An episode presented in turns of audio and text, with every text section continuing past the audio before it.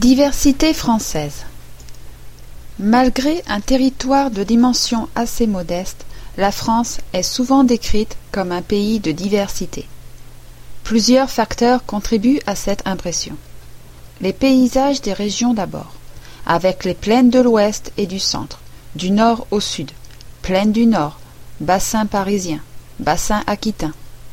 Puis, par contraste, les reflets montagneux à l'est et au sud-est, Vosges, Alpes, Massif central.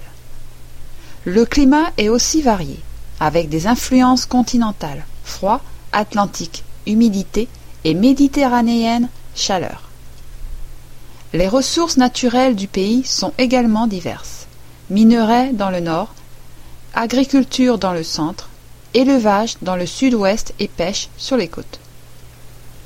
Enfin, la France est surtout un pays dont la diversité des influences ethniques et culturelles est bien connue.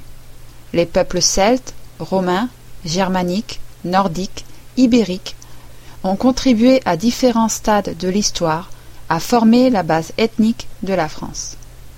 Plus récemment, au XXe siècle, des immigrants sont arrivés des pays arabes, Maghreb, de l'Afrique, ancienne colonie, du sud-est asiatique, Vietnam, Cambodge, Laos de l'Europe de l'Est et du Sud.